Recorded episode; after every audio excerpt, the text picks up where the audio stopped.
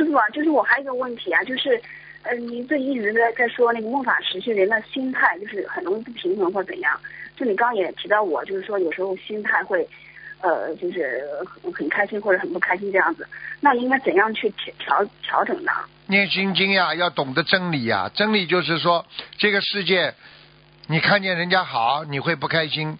你想一想，最后大家同都是一个结局，有什么不开心啊？他在浪费时间，他在攻击你，对不对啊？很多人在在诽谤师傅，师傅不是照样就这么好好的继续救我的人吗？对不对啊？你管人家干嘛？你又不是为人家活着的，你为众生活着，你为这种坏人活着干嘛？你为什么要活在人家眼睛里，活在人家的嘴巴里呀、你自己好好做你的人嘛就好了吗？就有的时候太敏感了，就那个心念就过来了。对了对了难受。太敏感就是得神经病的前兆。神经病人个个敏感的，听得懂吗？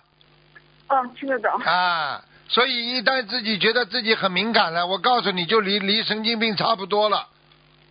哦。没有什么好讲的，这个世界上一切随缘，你就自己好好的修你的佛，修你的法，对不对啊？